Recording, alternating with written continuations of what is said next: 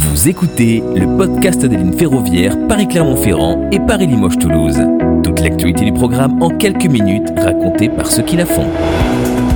Dans cet épisode Avis d'experts, nous parlons du retour d'expérience sur la performance des lignes normandes. Depuis octobre 2020, Valérie Lallemand et Pierre Boutier avaient été missionnés par les présidents respectifs de SNCF Réseau et Voyageurs pour redresser la performance du système ferroviaire des lignes normandes. Au vu des nombreuses analogies avec les lignes Paris-Limoges-Toulouse et Paris-Clermont-Ferrand, un échange s'est tenu en décembre 2021 à l'initiative des responsables nouvelles offres TET SNCF Réseau afin de recueillir leur retour sur cette mission. Tout d'abord, qu'est-ce qui a enclenché cette mission et pour quelles raisons? On va commencer peut-être en partant de la lettre de mission que nous avait confiée le président de SNCF Réseau, Luc Lallemand, et le président de SNCF Voyageurs, Christophe Panichet. Il s'agissait des lignes Paris-Saint-Lazare, Normandie, et donc euh, la mission qui nous était confiée à travers un projet spécifique de redresser la performance du système ferroviaire des lignes normandes était une démarche système de SNCF Réseau et de SNCF Voyageurs, dit autrement tous ensemble, et il nous était demandé de stabiliser cette exploitation ferroviaire après l'avoir tous ensemble redressée. Ceci consistait à travailler non seulement réseau voyageurs en Normandie, mais réseau et voyageurs sur la zone Île-de-France de Paris-Saint-Lazare. Et on se donnait quand même un temps, il y avait une pression de temps, il ne s'agissait pas d'en parler pendant dix ans, mais bien d'avoir un fonctionnement de l'ordre d'une année pour laisser pleinement aux responsables de réseau et de voyageurs exercer tout leur talent et leur ministère. Voilà. Quels ont été les grands sujets de ce redressement? Les sujets marquants étaient de mieux se coordonner, aussi de mieux qualifier les dysfonctionnements sur lesquels euh, on avait à, collectivement à travailler, donc une, une notion d'indicateur et de mesure. Ensuite, d'être euh, vraiment dans les processus existants de l'entreprise, d'améliorer la performance de l'exploitation et aussi d'agir pas seulement dans le temps de l'opérationnel, mais de bien agir en amont pour que euh, TER Nomade prenne la bonne direction sur ses axes Paris-Normandie. Quelles ont été les grandes étapes au démarrage de cette mission? Euh, On a d'abord commencé par rencontrer tous les acteurs pour comprendre exactement ce que eux identifiaient déjà comme opportunité d'amélioration, ce qui nous a permis de définir un diagnostic. Ensuite, on a donc fourni un rapport d'étape qui nous avait été demandé dans le cadre de la lettre de mission le 15 décembre. Et euh, le projet s'est déroulé ensuite, euh, notamment dans le cadre de copines qui nous ont permis de, à, la fois d'accompagner quotidiennement les équipes, mais aussi de donner un rythme mensuel.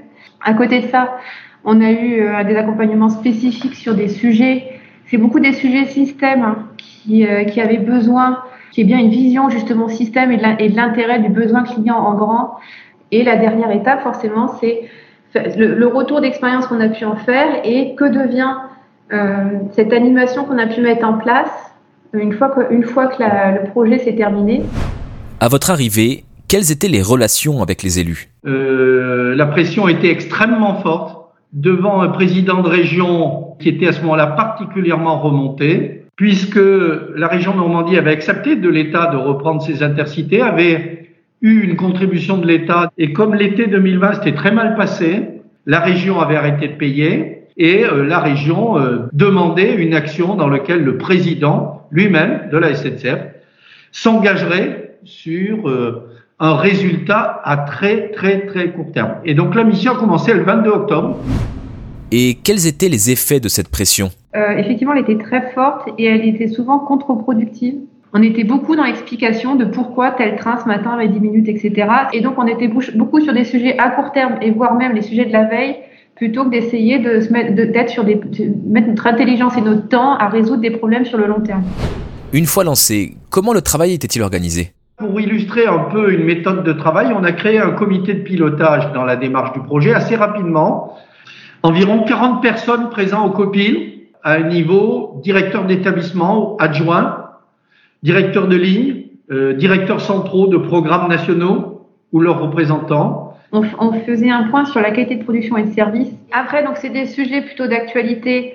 Alors soit c'est des sujets sur lesquels il faut s'assurer qu'on progresse, Soit ça peut être aussi des sujets sur lesquels on a eu des réussites et qu'on souhaite pouvoir euh, partager avec le plus grand nombre. Bien évidemment, on travaillait complètement main dans la main avec toutes les démarches programmatiques de l'entreprise.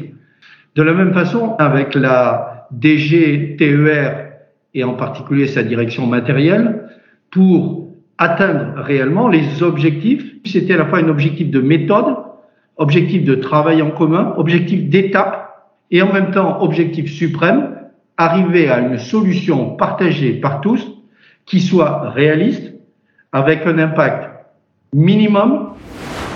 Quelles ont été les premières évolutions suite à votre arrivée? Donc, un exemple de résultat, c'est vraiment un exemple. Vous avez sur la ponctualité de fin de parcours qui était quasiment le, on va dire l'indicateur suprême, puisque c'est sur ça qu'on était violemment attaqué, critiqué par l'ensemble des observateurs et des acteurs, qui était de 74,7%. Là, c'est quand on arrive. On a pu tous ensemble euh, arriver à un niveau qui devenait acceptable, qui a permis à la région de reprendre ses versements. Tout ceci est quand même avec euh, des plans de transport différents suivant les périodes, et puis avec toujours cette attente des livraisons des matériels Omnéo qui avait, suivant les moments, de 6 à 9 mois de retard. Deuxième chose qu'on peut dire, c'est la montée en maturité de toute la démarche H00.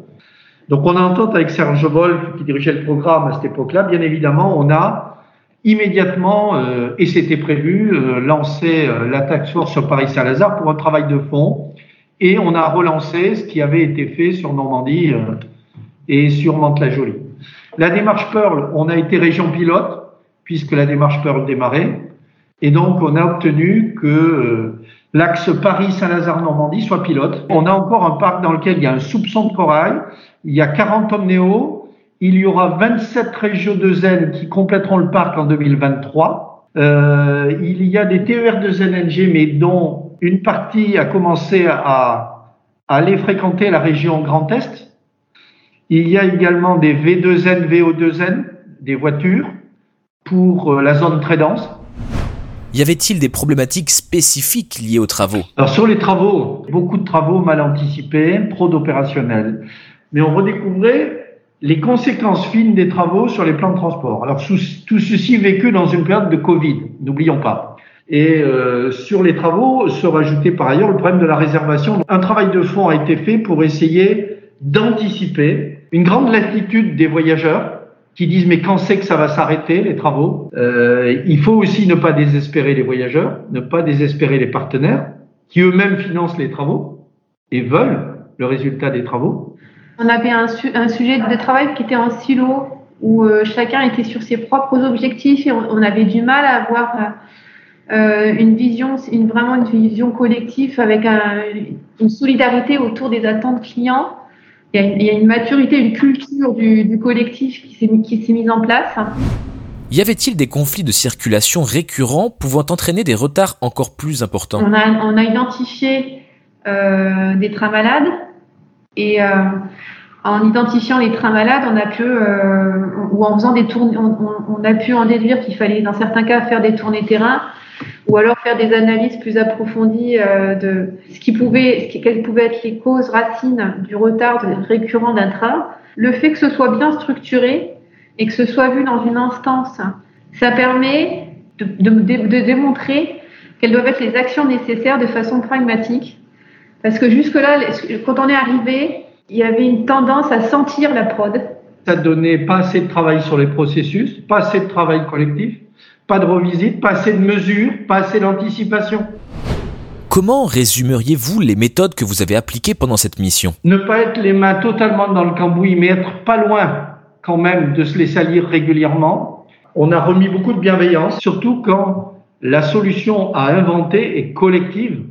Et notre crainte à nous, c'était euh, d'arriver et euh, sur un mode euh, où on, est, on, a été un peu perçu en arrivant comme étant un des, des auditeurs, ce qui n'était pas du tout le cas. Mmh. Et euh, vraiment, nous, nous, notre idée, c'était de vraiment faire dans la bienveillance et de les convaincre, et de, de, de, les aider en apportant de la méthode, du rythme, une vision, une vision système pour, pour que ce soit quelque chose qui soit, qui soit ancré et qui les aide pour, pour le long terme. On a été dans les comités avec eux, on a résolu les problèmes avec le juste recul, avec la méthode, mais aussi avec du rythme. Cela veut-il dire que le programme Pearl ne se suffit pas à lui-même et qu'il doit être soutenu? Je pense que le modèle peut valoir de missionner quelqu'un ou une ou deux personnes sur un sujet qui est à l'interface des différentes SA de l'entreprise. J'oublie pas Gary Connexion, par exemple. Je pense que ça peut être une bonne méthode à condition que on choisisse les personnes idoines sur un temps limité à un bon niveau. De telle façon que aussi les dirigeants de l'entreprise soient amenés à prendre les bonnes décisions collectives. Et les dirigeants, c'est pas forcément les présidents. Comment était gérée la communication auprès de tous les acteurs? Dès le début, on a concentré la communication interne concernant l'ensemble de la montée en qualité du TER nomade euh, dans une, euh, une, une, brochure, un journal régulier euh, qui était vraiment SNCF en grand. Qui était la même pour des, des agents réseau et voyageurs et qui mettait en avant euh, des réussites dans le cadre du projet. Donc on a vraiment fait cette newsletter qui était sur, dans le thème, c'était le redressement de la qualité de service mais en même temps, on n'a pas communiqué sur le projet en lui-même. Euh, les agents sur le terrain n'avaient pas besoin de savoir qu'il y avait, euh, qu'il y avait un projet qui était là pour un an. Par contre, ils avaient besoin de savoir tous les projets qui constituaient le projet de redressement l'amélioration de la qualité de service. Dans la bienveillance, un élément de presque évident, mais euh, de l'éthique, aucune critique formulée vis-à-vis d'aucun dirigeant en son absence, qu'on soit clair. Par contre, célébrer les réussites, célébrer les progrès, célébrer les avancées, discuter des difficultés et donc être résolument tourné vers l'évolution, l'action, l'avancée, tout en étant conscient des difficultés. Vous venez d'écouter Avis d'expert des lignes ferroviaires Paris-Clermont-Ferrand et Paris-Limoges-Toulouse. Toute l'actualité du programme en quelques minutes racontée par ceux qui la font train d'équilibre du territoire, performance de l'infrastructure, nouvelle rame, service aux voyageurs, maintenance des trains, management collaboratif.